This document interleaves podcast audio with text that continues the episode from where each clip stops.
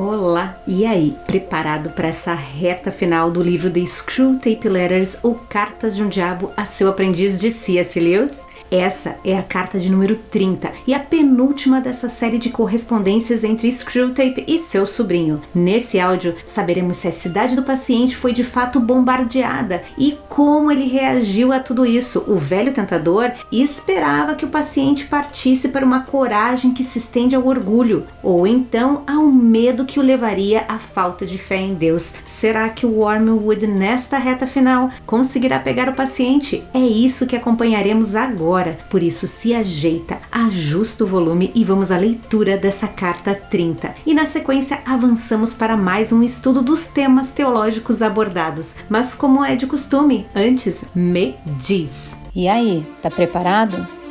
Então fica confortável e vem comigo. Non nobis Domine, non nobis sed nomine tua da gloriam.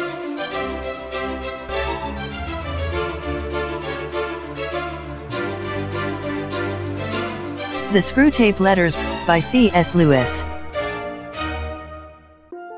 Carta 30, primeira publicação no The Guardian em 21 de novembro de 1941. Meu querido Wormwood, às vezes eu me pergunto se você acha que foi enviado ao mundo a passeio. Fiquei sabendo, não a partir de seu relatório absurdamente insuficiente, mas da polícia do inferno, que o comportamento do paciente durante o primeiro ataque foi o pior possível. Ele sentiu muito medo e pensou no quanto era covarde e, portanto, não teve teve nenhum sentimento de orgulho. Na verdade, ele fez de tudo o que estava a seu alcance e até um pouco mais. Tudo o que você pôde produzir contra esse desastre foi um certo mau humor para com um cachorro que o fez tropeçar, o excesso de cigarros e o fato de esquecer-se de fazer alguma oração. De que lhe adianta choramingar para mim sobre as suas dificuldades, se você está comprando do inimigo a ideia de justiça e sugerindo que as suas suas oportunidades e intenções devem ser levadas em conta. Então eu temo que talvez seja possível impetrar-lhe a acusação de heresia. De qualquer modo, você logo descobrirá que a justiça do inferno é puramente realista e que ela se concentra apenas nos resultados. Traga-nos o alimento ou o alimento será você. A única passagem construtiva da sua carta é aquela em que você diz ainda esperar bons resultados do cansaço que o paciente sente isso já é o bastante. Mas não será fácil manipular esse cansaço. A fadiga pode produzir extrema bondade e tranquilidade mental e mesmo alguma visão. Se muitas vezes você já testemunhou o cansaço levando os homens à ira, à maldade e à impaciência, isso aconteceu porque esses homens tinham tentadores eficientes. O paradoxo está no fato de que o cansaço moderado é um solo fértil para a irritabilidade do que a exaustão absoluta absoluta. Isso depende, em parte, de causas físicas, mas também de algo mais. Não é apenas a fadiga em si que produz a raiva, mas as exigências inesperadas feitas a um homem já cansado. Os homens logo passam a pensar que têm direito a tudo o que desejam. A sensação de desapontamento pode, com pouco esforço da nossa parte, transformar-se em mágoa. E é só depois de cederem ao inevitável, depois de não aguentarem mais de desespero e nem mesmo conseguirem pensar sobre o que vai acontecer dali a meia hora que os perigos do cansaço pacífico e humilde surgem. Para conseguir os melhores resultados da fadiga do seu paciente, portanto, você deve alimentá-lo com falsas esperanças. Faça-o pensar em razões plausíveis para acreditar que o ataque aéreo não se repetirá. Faça-o confortar-se com o pensamento sobre o quanto será agradável ter mais uma noite de sono. Exagere o cansaço fazendo pensar que logo ele acabará pois os homens costumam sentir que é impossível aguentar uma enorme tensão além daquele exato momento em que ela está para terminar, ou que supõe que está para terminar. Nessa situação, assim como no problema da covardia, você deve evitar que ele se comprometa completamente. Independente do que ele diga, deixe que tome a decisão íntima de não suportar o que quer que lhe aconteça, e sim suportar apenas durante um período razoável de tempo. Deixe que esse período razoável seja menor que a suposta duração da sua provação. Não precisa ser muito menor. Quando atacamos a paciência, a castidade ou a bravura, o mais divertido é fazer os homens cederem exatamente quando o fim de sua agonia estava logo ali na esquina. Ah, se eles soubessem. Eu não sei se ele está disponível para encontros com a moça na sua atual condição de cansaço. Se ele a encontrar, faça pleno uso do fato de que, até certo ponto, o cansaço faz com que as mulheres falem mais e os homens falem menos. Muito ressentimento oculto que existe mesmo entre pessoas que se amam deriva disso. Provavelmente tudo aquilo de que ele é testemunha agora não dará material suficiente para um ataque intelectual à sua fé. Como você fracassou antes, isso está fora de questão. Mas você ainda pode tentar outro tipo de ataque às emoções. Isso consiste em fazê-lo sentir. Quando ele vir pela primeira vez uma parede repleta de sangue, que é assim que o mundo realmente é, e que toda sua religião não passa de uma fantasia. Você notará que, graças a nós, eles estarão completamente confusos quanto ao significado da palavra real. Ao discutir sobre uma experiência espiritual, eles podem dizer uns aos outros: tudo o que aconteceu na realidade foi que você ouviu um pedaço de uma música num ambiente iluminado. Aqui, o real significa os fatos puramente físicos, devidamente separados dos outros elementos da experiência que realmente tiveram. Por outro lado, eles também podem dizer: é ótimo ficar aí nessa poltrona discutindo o seu enlevo espiritual, mas espere até você chegar lá e ver como a coisa é de verdade. Nesse caso, o real, o que é verdadeiro, está sendo usado no sentido oposto para significar não os fatos físicos de que já estão a par enquanto discutem sentados o assunto, e sim o efeito emocional que esses fatos terão sobre a consciência de um humano. Qualquer um dos sentidos pode ser defendido, mas o nosso dever é manter os dois ativos ao mesmo tempo, de tal modo que o valor emocional da palavra real possa ser substituído tanto de um jeito como de outro, o que quer que nos convenha. A regra geral que já estabelecemos entre eles é a de que em todas as experiências capazes de deixá-los felizes ou de melhorá-los, apenas os fatos físicos são os reais, enquanto os elementos espirituais, ah, esses são subjetivos. Em todas as experiências que podem desencorajá-los ou corrompê-los, os elementos espirituais são a principal realidade e ignorá-los é ser escapista. Assim, durante o nascimento, o sangue e a dor são reais, enquanto a alegria é um mero ponto de vista subjetivo. Na morte, o horror e a feiura revelam o que a morte é na realidade. O ódio que se sente por uma determinada pessoa odiada é real. Quando eles sentem ódio, enxergam os homens como realmente são e perdem suas ilusões, mas o afeto que sentem por uma pessoa amada, ah, isso é puramente uma névoa subjetiva que oculta um núcleo verdadeiro de apetite sexual ou de interesses econômicos. A guerra e a pobreza são realmente horríveis. A paz e a fartura são simples fatos físicos pelos quais os homens, por acaso, nutrem alguns sentimentos. As criaturas sempre acusam umas às outras de querer ao mesmo tempo duas coisas opostas, mas graças a nossos esforços, em geral, eles sempre se encontram na delicada situação de pagar por ambas sem ficar com nenhuma. Se você souber lidar direitinho com o seu paciente, não será difícil fazê-lo pensar em suas emoções como uma revelação da realidade quando ele por acaso vir as entranhas de um ser humano ou como mero sentimentalismo toda vez que vir crianças felizes ou um dia bonito. Afetuosamente, seu tio Screwtape. Reflexões Carta 30. Eu estava sentindo falta dessa ironia nas cartas de Screwtape. Muito bom retomar a leitura com as doses de humor de Lewis. E o mais engraçado foi que eu também já ouvi essa frase. Você não veio essa vida passeio. Lembro de ter ficado meio que em choque. Tipo, como assim? Eu nasci para fazer alguma coisa?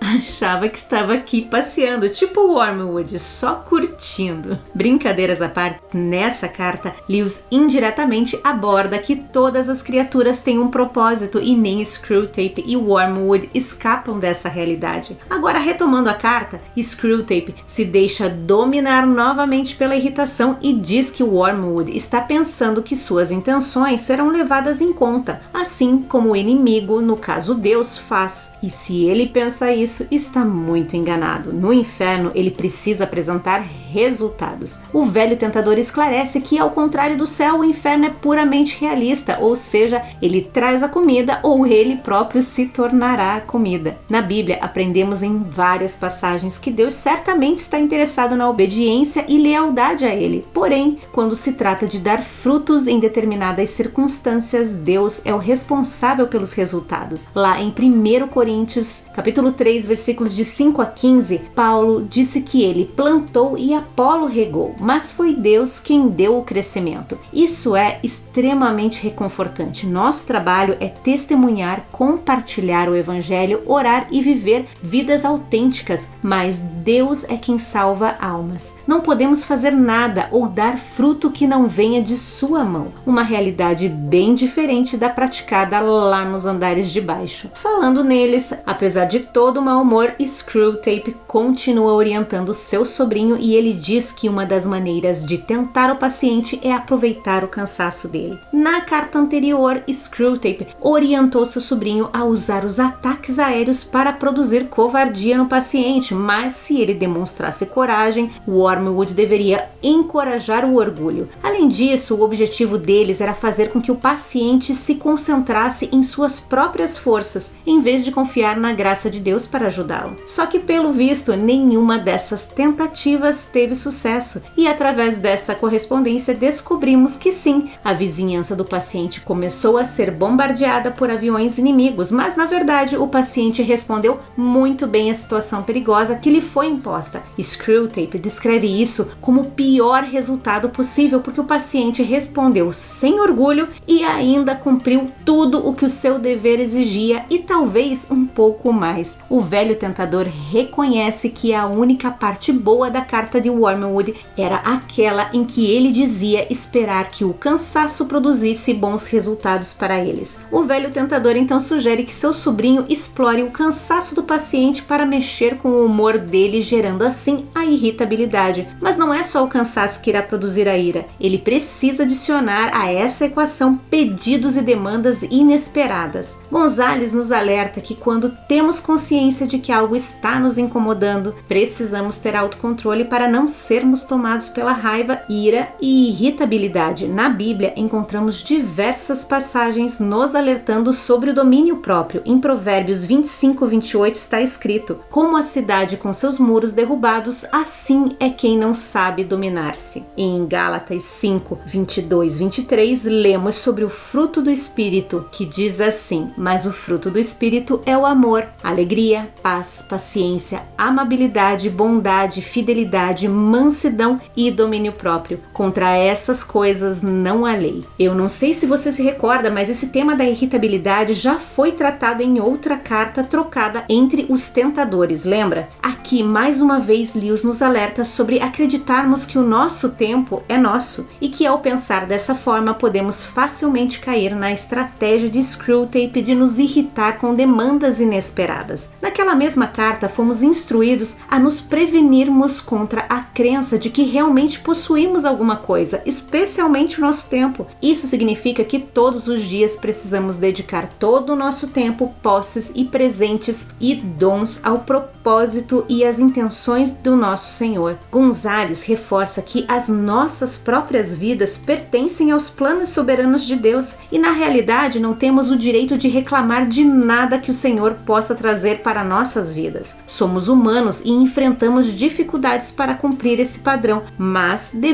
buscá-lo humildemente todos os dias. Voltando à correspondência, Screwtape afirma que ainda existe uma maneira de impulsionar esse plano de usar o cansaço mais as demandas inesperadas. Basta que ele alimente a mente do paciente com falsas esperanças. Ele exemplifica dizendo: faça ele acreditar que os ataques aéreos irão cessar e então ele irá aproveitar de uma boa noite bem dormida em sua cama confortável. Entre outras outras ideias. O fato é fazer com que o paciente estabeleça um limite do que ele pode suportar. E a missão de Wormwood é fazer com que a tolerância de seu paciente seja sempre menor e ainda acrescenta que a verdadeira diversão é nos ver desistindo exatamente quando a provação estiver quase no fim. Gonzalez diz que a estratégia começa com razões plausíveis para que acreditemos que a causa atual do nosso estresse será eliminada em breve. Muitas vezes ficamos tão desesperados pela libertação que nos convencemos de que ela está logo ali na esquina. Passaremos uma boa parte significativa do nosso tempo desejando ou sonhando com a aparência ou a sensação desse alívio. O conselho de Screwtape é usar a promessa verbal do paciente e deixar que sua resolução interior seja não suportar o que quer que aconteça com ele, mas suportar por um período razoável de tempo. Gonzales nos convida a refletir e pergunta: Você já se convenceu de que poderia suportar uma adversidade por um período específico de tempo e nem um dia a mais? Este é o tipo de pensamento que Screwtape quer encorajar. Você pode ter pensado desde seus exercícios na academia, a obra do vizinho, o limite de dor que você suporta no dentista e coisas assim. Porém, Gonzalez alerta que essa estratégia de Screwtape, que aparentemente só nos faz ficar amargurados e irritados com o nosso próximo, pode ser mais perigosa do que parece, principalmente quando passamos essa nossa amargura para o nosso relacionamento com Deus. Sobre essa tática de Screwtape, o autor nos relembra que a forma mais eficaz de não cair nessa armadilha é que não importa qual seja a nossa situação, devemos sempre submeter-nos à providência de Deus num espírito de humildade. Se o Senhor quiser, deve ser a nossa premissa básica e fundamental para evitar a arrogância. Deus nem sempre nos salva imediatamente de problemas, doenças, adversidades, morte, turbulência. O compromisso total diz que confiaremos em Deus mesmo que ele tire a nossa própria vida. Jó diz isso melhor em Jó 13:15 e ele diz assim: "Embora ele me mate, confiarei nele". Eu sempre me surpreendo com a história de Jó. Que quantidade incrível de fé que o fez proferir tal declaração, embora ele não tivesse acesso à Bíblia completa como temos hoje. Gonzales também relembra de Sadraque, Mesaque e Abednego em Daniel 3, quando o rei Nabucodonosor construiu uma estátua gigante de ouro e forçou o seu povo a adorá-la. Os três israelitas disseram ao rei que adorariam somente a Deus e eles acreditavam que Deus os protegeria. Mas mesmo se ele, Deus, não os salvasse, eles defenderiam suas crenças até o fim. No versículo 18 está registrado assim: Mas se ele não nos livrar, saiba, ó Rei, que não prestaremos culto aos seus deuses e nem adoraremos a imagem de ouro que mandaste erguer. O final da história você já deve saber. Lá foram os três jogados na fornalha. Porém, a história não termina aí. Logo depois, o rei Nabucodonosor, ao olhar para a fornalha, diz: Olhem, estou vendo quatro homens desamarrados e ilesos andando pelo fogo, e o quarto se parece com um filho dos deuses. Então o rei aproximou-se da entrada da fornalha em chamas e gritou: Sadraque, Mesaque e Abdenego, servos do Deus Altíssimo, saiam, venham aqui. E os três saíram do fogo. Ou seja, o compromisso dos três foi total. Eles confiaram e até o fim obedeceram a Deus, mesmo que Deus tivesse decidido não poupar a vida deles. Forte isso, né? Será que em algum momento de provação teremos esse compromisso total a Deus, assim como fez Jesus, Jó, Sadraque, Mesaque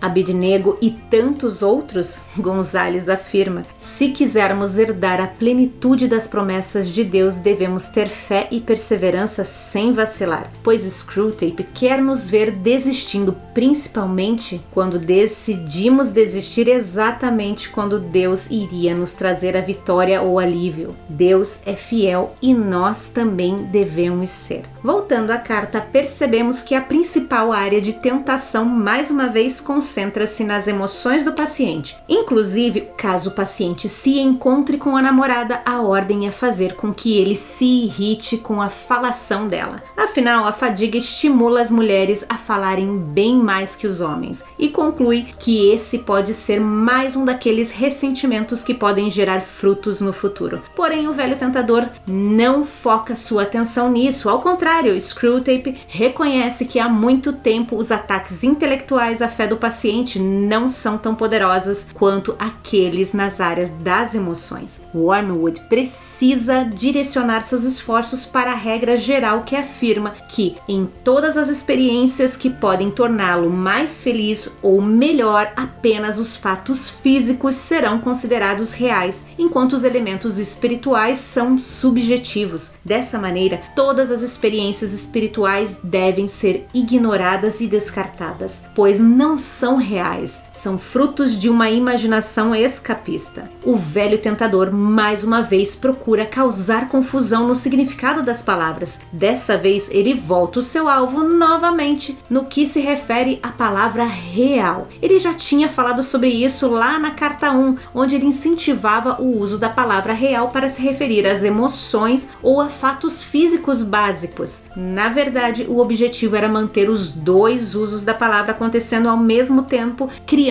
confusão e oportunidades para que os dois usassem a palavra real como lhes convém. Gonzales nos relembra que as escrituras não negam que os fatos físicos sejam reais. No entanto, ensina que há mais na nossa realidade física do que aparenta. As ondas de rádio, por exemplo, são tão reais quanto a luz visível, mas os nossos olhos não têm a capacidade de vê-las. A Bíblia ensina que todos esses fatos físicos reais são temporais, mas existe algo ainda mais real e eterno. Existe todo um outro reino espiritual que é eterno e, em muitos aspectos, mais real do que aquilo que experimentamos pelo que vemos. Acessamos o poder do reino de Deus através da fé. Portanto, a nossa fé também é, em certo sentido, mais real do que quaisquer fatos terrenos que possamos observar. Entretanto, Entretanto, Screwtape tem algumas metas sobre essa ideia de real e ele quer convencer o paciente de que os fatos físicos não são reais. Fora isso, o paciente deve ser estimulado a ver os movimentos positivos como subjetivos e apenas sentimentais. Não é objetivamente real e por essa razão não é confiável para determinar a verdade. Com essa mentalidade estabelecida, o paciente identificará que o sangue e a dor são reais e assim instintivamente irá minimizar as alegrias como sendo apenas subjetiva. O que Screwtape fez foi criar as regras do seu jogo para impor na vida do paciente, onde ele e seu sobrinho decidirão o que é real ou não, no que o paciente tem fé ou não, qual é o limite aceitável para ele. O velho tentador deseja que todos os elementos espirituais desanimadores sejam reais e nunca incluam quaisquer elementos espirituais positivos que possam equilibrar o que o paciente entende como vida de fé. Já que o paciente parece não se desviar dos caminhos de Deus, o velho tentador mais uma vez tenta promover uma vida espiritual desequilibrada. Tomemos a verdade teológica de que Deus designou, permitiu que seus filhos sofressem adversidades nesse mundo, como está em Filipenses e Tessalonicenses. No entanto, devemos reconhecer que, embora Deus tenha designado a adversidade, ele tem uma razão para isso. Sabemos também que as atribulações desse mundo não é a conclusão final da questão. Portanto, andamos pela fé, sabendo que Deus um dia consertará o mundo inteiro e o tornará puro novamente. E isso deveria ser para nós muito encorajador. Resumindo, nessa penúltima carta tivemos Screwtape reconhecendo relutantemente que o paciente representou Deus muito bem nessas últimas circunstâncias que ele viveu, pois aparentemente até o velho tentador sabe que nenhum de nós vive perfeitamente o tempo todo. Mas quando a adversidade chega, o nosso objetivo deve ser tentar cumprir o nosso dever cristão, e isso o paciente fez. Na próxima carta, acompanharemos se o Wormwood consegue colocar algum desses planos em ação ou se o paciente continuará se mantendo firme em sua caminhada. Lembrando que essa carta 31 é a última dessa série. E para fechar esse nosso estudo dos principais temas teológicos apresentados por Lewis e guiados por Gonzales, encerro com 1 Pedro, capítulo 5, versículos de 8 a 11 na tradução da Bíblia A Mensagem. Tenham uma mente tranquila, mas Mas estejam sempre atentos, o diabo está querendo atacar e não quer outra coisa senão apanhar vocês desprevenidos. Não baixem a guarda, vocês não são os únicos a enfrentar momentos difíceis. Acontece o mesmo com muitos cristãos ao redor do mundo. Por isso, fiquem firmes na fé. O sofrimento não vai durar para sempre. Não na presença de um Deus generoso que tem grandes planos para nós em Cristo, planos eternos e gloriosos. Ele vai conservá-los unidos e firmes para sempre. Deus tem a última palavra. Sim, ele a tem. E assim me despeço aqui de você e nos encontramos novamente no próximo áudio. Te espero lá. Fique com Deus. Tchau.